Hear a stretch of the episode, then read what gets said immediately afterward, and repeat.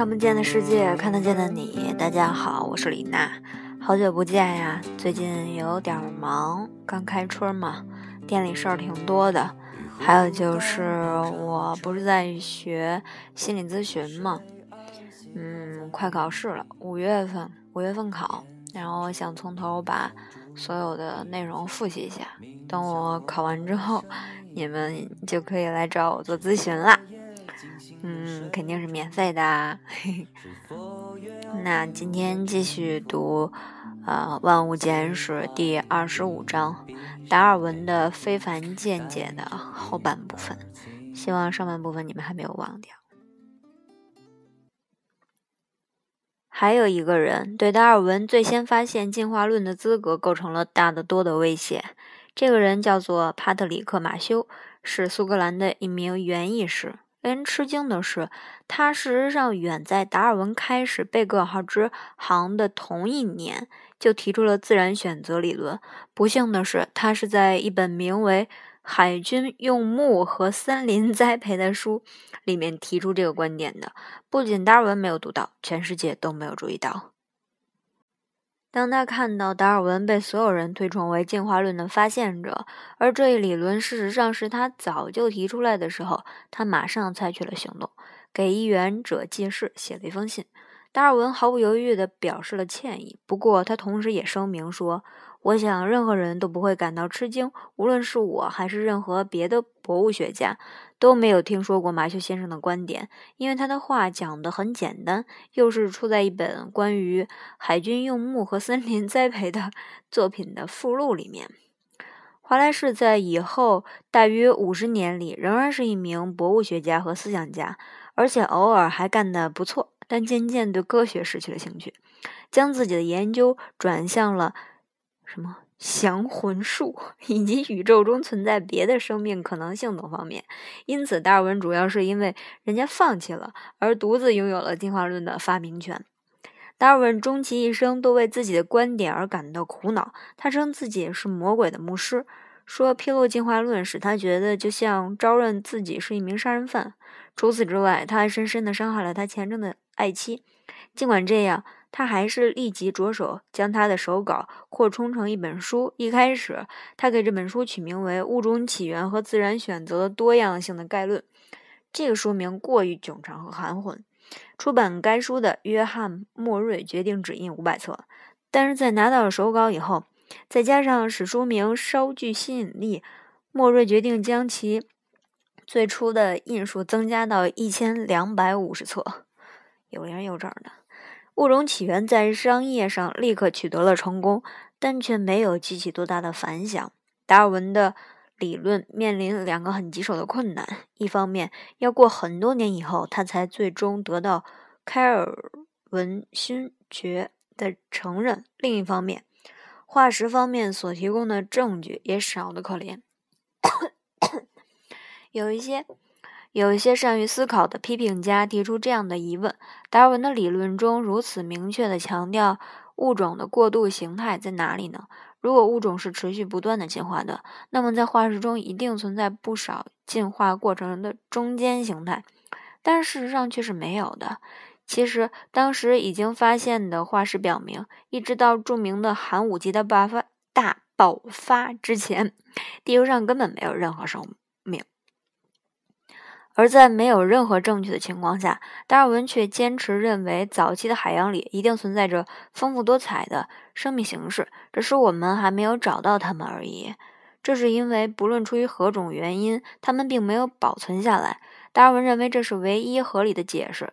这种情形现阶段肯定无法解释清楚。他。但可以尽量被看作是与现存看法相对立的合理观点，他很直率地承认，但是拒绝考虑其他可能性。为了解释，他推论说，富有创建却是不正确的。也许前寒武纪的海水太清澈了，不能沉淀下任何物质，因此也就没有将化石保存下来。即使是达尔文最好的朋友，也对他的某些过于武断的结论感到不安。亚当·塞奇威克是达尔文在剑桥大学的老师，1887年曾带他到威尔士地威尔威威尔士做地质考察。他说，达尔文的书给他的痛苦多于快乐。瑞杰出的瑞典古生物学家路易斯·阿加西斯拒绝接受他的观点，说这么多人外国人名你们也记不住吧？认为他纯属臆想。连莱尔也不胜郁闷地得出结论说，达尔文走得太远了。T.H. 赫胥黎不喜欢达尔文所主张的进化要经过漫长的地质时间的观点，因为他是一个突变论者，也就是说，他相信进化是突然而非进逐渐发生的。嚯，突然 突变论者无法相信复杂的器官会慢慢的分阶段出现，十分之一的翅膀或。二十分之一的眼睛，试问这样的器官究竟 有什么用？在他们看来，这种器官只有已经完成的形式出现才有意义。这种器官只有以已经完成的形式出现才有意义。哦，这样想起来还是挺有道理的哦。赫胥黎所主张的这种突变论是十分极端的，有点令人吃惊，因为它很容易使人联想起有英国神学家威廉·佩利于1802年首先提出的一个极为保守的宗教观念。这种观念被称为来自设计的论证。佩利认为，如果你在地上发现了一块怀表，即使你以前从未见过这个东西，你也会立刻意识到它是由某个有才干的人制造的。他相信大自然也是如此的。它的复杂性就是精心设计的证明。这种观念在19世纪影响极大，也令达尔文感到不安。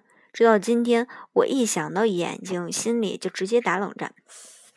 在给朋友的一封信里，达尔文这样写道：“他在《物种起源》中起源物种起源装承认，自然选择能以渐进的方式产生这样一种器官。坦率地说，似乎是个极其荒唐的观点。”即使如此，达尔文不仅依然坚持所有的变化都是渐进的，而且几乎《物种起源》的每次重版，他都要将他所认为的进化过程所需要的时间增加一些。这导致了他的支持者的强烈反感，支持他理论的人越来越少。最后，根据科学家兼历史学家杰弗里·施瓦兹。是万字的说法。达尔文在自然史的地质学家同行那里仅有的支持也丢失殆尽了。具有讽刺意味的是，达尔文将他的书名取为《物种起源》，可是对物种是怎么起源的，他却不能做出解释。达尔文的理论暗示了一种使得一个物种怎样变得更强、更好、更快（一句话，更适应）的机制，但是却没有说明新的物种是怎样诞生的。苏格兰工程师。弗莱明·詹金斯考了这个问题，不对，詹金思考了这个问题，指出达尔文的论点中的一个严重缺陷。达尔文认为，某一代的物种中出现的特性都会传给下一代，并从而使该物种更加强健。詹金指出，上一代中的特性在遗传给下一代时，不会在随后的几代中占主导地位，而实际上是在混合过程中被冲淡了。如果你往威士忌里倒进一杯水，你不会使威士忌变得更浓，而是将其稀释了。如果你再往已经稀释的威士忌中倒进一杯水，威士忌会变得更淡。同样，上一代父母遗传给下一代的有利特性，在随后的不断繁衍中会逐渐被削弱，直到最后完全消失。因此，从动态的观点来看，达尔文的理论显然是站不住脚的。他只能解释静态的事物，在进化过程中，特异现象时有发生，特异现象时有发生，但是它们很快就会消失。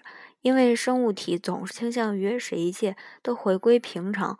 如果自然选择要起作用的话，就得需要某种尚未发现的替代机制。达尔文和其他人都不知道的是，关于这个问题，远在一千二百公里外的欧洲中部的一个不起眼的角落，一个名为格里高利·格里高利·孟德尔的离群所居。怎么总是翻译这个词呀？离群所居的修道士将会提供一个答案。孟德尔1822年出生于奥地利帝国的一个偏僻的小镇的一个贫苦农民的家庭。中学课本曾将他描述为一个单纯的乡下修道士，有比较敏锐的观察力。他的很多发现，很在程度上，什么叫很在程度？很多程度上都带有偶然的成分。他在修道院的菜园里种植豌豆的时候，发现了一些很有意思的遗传特点。事实上，孟德尔是一个训练有素的科学家。他曾经在奥尔穆茨哲学研究所和维也纳大学攻读过物理学和数学。他对他所研究的一切进行了非常科学的整理和归纳。不仅如此，从1843年起，他所供职的修道院成了一个非常有名的学术中心。修道院有个拥有两万册藏书的图书馆，具有严谨的科学研究的传统。在着手他的实验之前，孟德尔花了两年的时间培育研究所需的标本。他选择了七种不同的豌豆，在确保它们繁殖纯种之后，豌豆也有纯种不纯种一说。他在两个全职助手的帮助下，开始反复种植这些豌豆，并将其中的三万株进行杂交。这是一项极为细致的工作。为了防止意外的授粉，他们必须不厌其烦地记录豌豆。种子、豆荚、叶子、茎和花在生长过程中，以及在外表方面极其细微的差别，对于他所做的事情的意义，孟德尔知道得很清楚。他从未用过“基因”这个词，这个词一九一三年才第一次出现于英国的一本医学词典。虽然发明了显性的和烈性的这样的概念，他的建树在于他发现每一颗种子都包含两个遗传因子，或他所谓的本分。一个是优势的，另一个是劣势的。这些因子一旦相互组合，就会产生可以预期的遗传形式。他把这种结果转换成了精确的数学公式。孟德尔总共花了八年的时间从事这项研究，接着又在花卉啊、玉米呀，还有其他植物上进行了类似的实验，以检测他的结论和正确性。甚至还不如说孟德尔的研究方法过于科学，以致当他1865年在布尔诺自然史学会的二月和三月度会议中宣读他的论文时，大约四十个听众很有礼貌地听了他的演讲。可是他们显然无动于衷，即使对他们中的不少人来说，植物的培育实际上是他们极其感兴趣的一件事情。孟德尔的报告出版以后，他迫不及待地给瑞士伟大的植物学家卡尔威廉·冯·奈格里寄了一份。从某种意义上说，奈格里的支持对孟德尔理论的前途有着至关重要的作用。不幸的是，奈格里没有意识到孟德尔的发现的重要性。他建议孟德尔培育山柳属科植物。孟德尔按照他的说法去做了，但很快发现山柳属植物并不具备研究遗传性所必不可缺的特点。很明显，奈格里并未认真阅读他的论文，甚至可能根本没有读。灰心丧气的孟德尔从此放弃了遗传性研究，在他的余生中转而种植两种蔬菜，从事蜜蜂、老鼠、太阳黑子之类的研究。最后，他被推选为修道院院长。好可怜的家伙。孟德尔的发现并未像有时候被认为的完全被大家忽略，哦，还没被忽略。他的研究成果被光荣地收录到了《大英百科全书》中，当时是一部记录科学思想的著作，其重要性远远超过他在今天的地位，并且在德国威廉·奥伯斯福克所。撰写的一篇重要论文里，再一被再一次被引用。实际上，由于孟德尔的观点一直未曾沉没在科学思想的汪洋大海之中，因此当世界具备了接受他的条件的时候，他们就很容易的被人们重新发现了。所以，又告诉我们一个道理：不论你做什么，就算开始没有被大家承认，没有被大家被被大家推崇。但只要你觉得它是有意义并且重要的，那么早晚有一天会有人知道的，并且会有人，嗯，支持，对吧？达尔文和孟德尔一起为二十世纪全部生命科学奠定了基础。不过，他们两个都没有意识到这一点。达尔文发现，所有的所有的生物都是相互关联的，并且他们说到底都源自一个共同的祖先。而孟德尔的工作则从机制上为这一切是怎么发生的提供了解释。他们两个人本来可以互相帮助。孟德尔拥有一本德文版的《物种起源》，据说他读过这本书，因此他一定意识到他的工作适用于达尔文的理论。但是他似乎并没有想法想。办法和达尔文联系过，而达尔文这一方呢，人们知道他研究过福克的非常有影响的论文，里面一再提到孟德尔的著作，但是他并没有将他们和自己的研究加以联系起来。在一般人的眼中，人是由猿进化而来的观点是达尔文所说的重要特点，实际上根本不是。这一观点只是在达尔文学说中顺便提了提，即便那样，大家不需要有多。太多的想象力就能从达尔文的理论中明白关于人类的发展这一层的意思，而这很快就成了人们热烈讨论的一个话题。一八六零年六月三十日，星期六，在牛津郡英国科学促进学会的一次会议上，一决雌雄的时刻到来了。赫胥黎应创造的自然史之残迹一书的作者罗伯特·钱伯斯之邀出席了那次会议。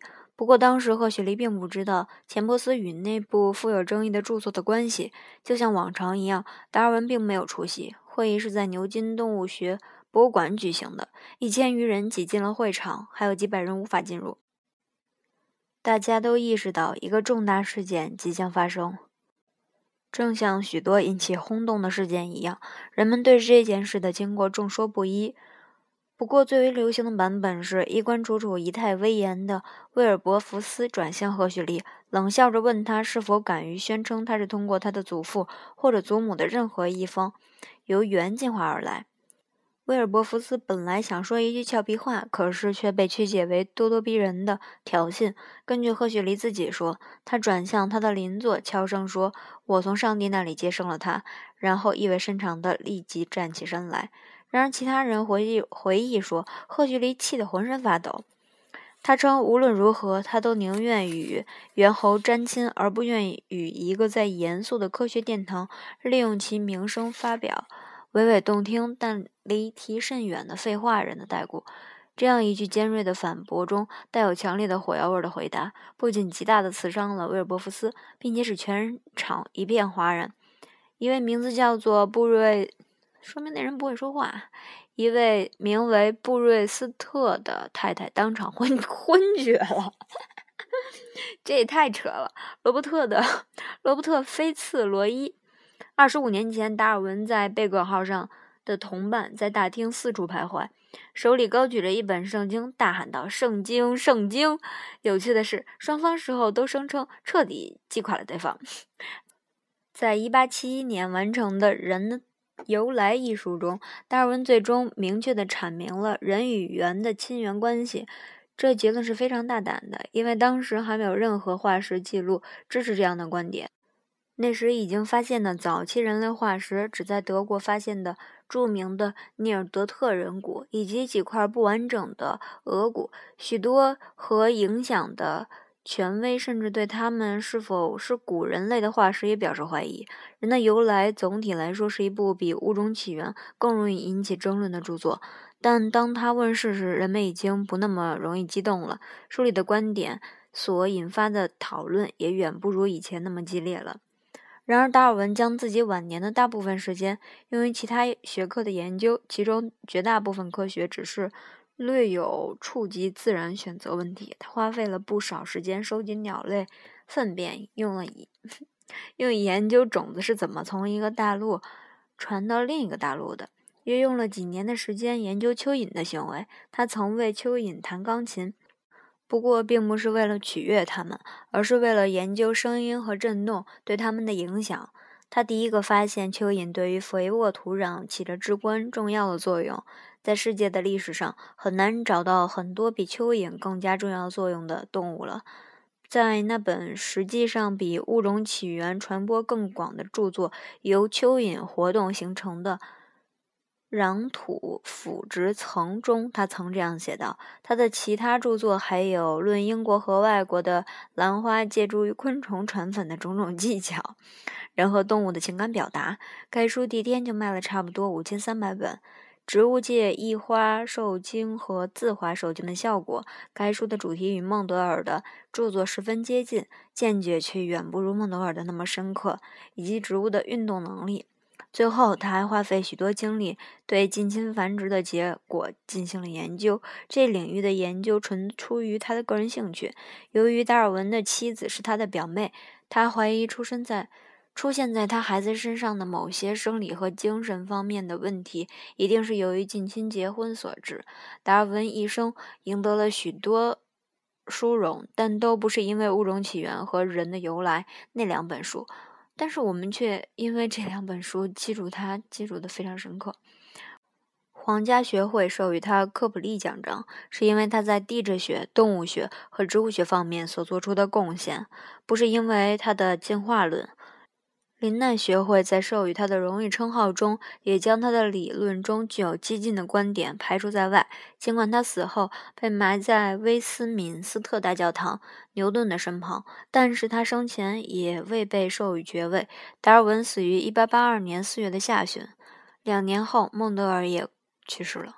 直到20世纪30、40年代，随着一门被称为现代组合理论略有些。大摇大摆的登场，达尔文的理论才开始真正的为众多的人所接受。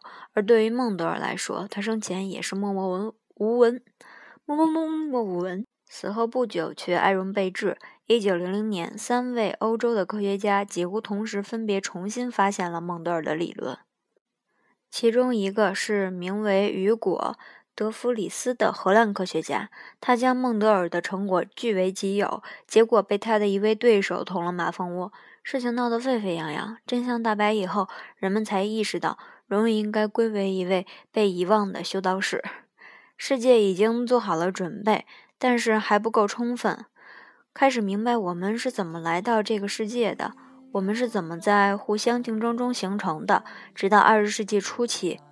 甚至是以后的一段时间里，即使是世界上最优秀的科学家，也不能明白无误地告诉你婴儿是从哪里来的。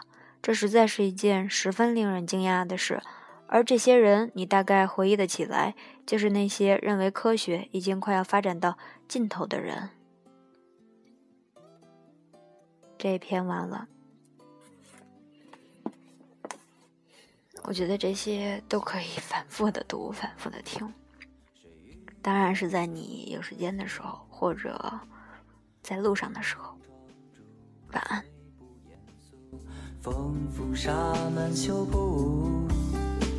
是美玉名车的女子，是满屋